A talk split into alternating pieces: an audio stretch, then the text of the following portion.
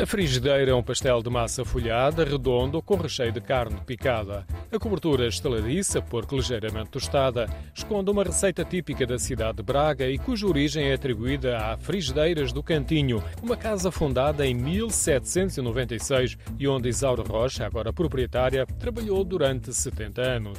Estou, tenho 87 e para aqui tinha pai 17. Tem clientes que já vêm aqui há muitos anos?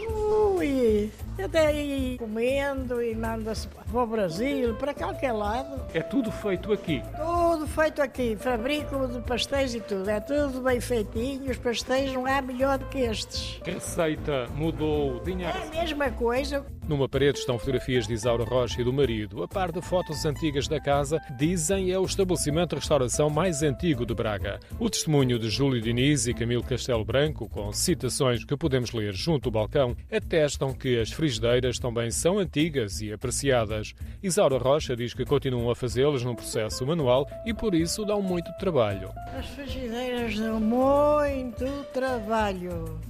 É preciso pôr-se a pé cedo, amassarem, a cilindrarem, pôr em cima da mesa, a descansar 3 quartos de hora. Veja já o tempo que leva.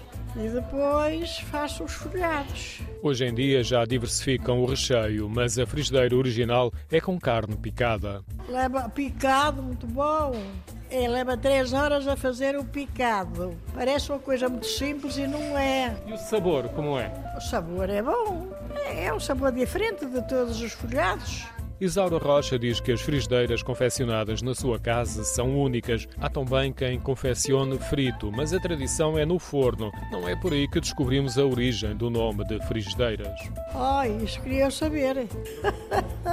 Isto começou, era uma casa pequenina. A Frigideiras do Cantinho está no centro histórico de Braga, não muito longe da Sé, numa praça sossegada. O edifício atual foi uma reconstrução que coincidiu com a altura em que Isaura Rocha começou aqui a trabalhar. Uma remodelação em 1996 descobriu ruínas de uma casa romana. Uma plataforma de vidro em parte do pavimento do restaurante permite a observação do que resta da edificação do século III.